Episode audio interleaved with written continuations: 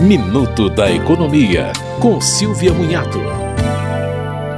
O INSS regulamentou a concessão de auxílio por incapacidade temporária, o auxílio doença, por análise de documentos, ou seja, sem perícia médica. A concessão deve ser solicitada pelo aplicativo Meu INSS. Os laudos médicos devem ter no máximo 30 dias na data de entrada do requerimento e o auxílio terá duração máxima de 90 dias. Se o benefício tiver uma duração maior, o segurado precisará solicitar a realização de uma perícia presencial. Quem já tem perícia presencial marcada também pode cancelar o exame e solicitar o auxílio por incapacidade temporária, análise documental.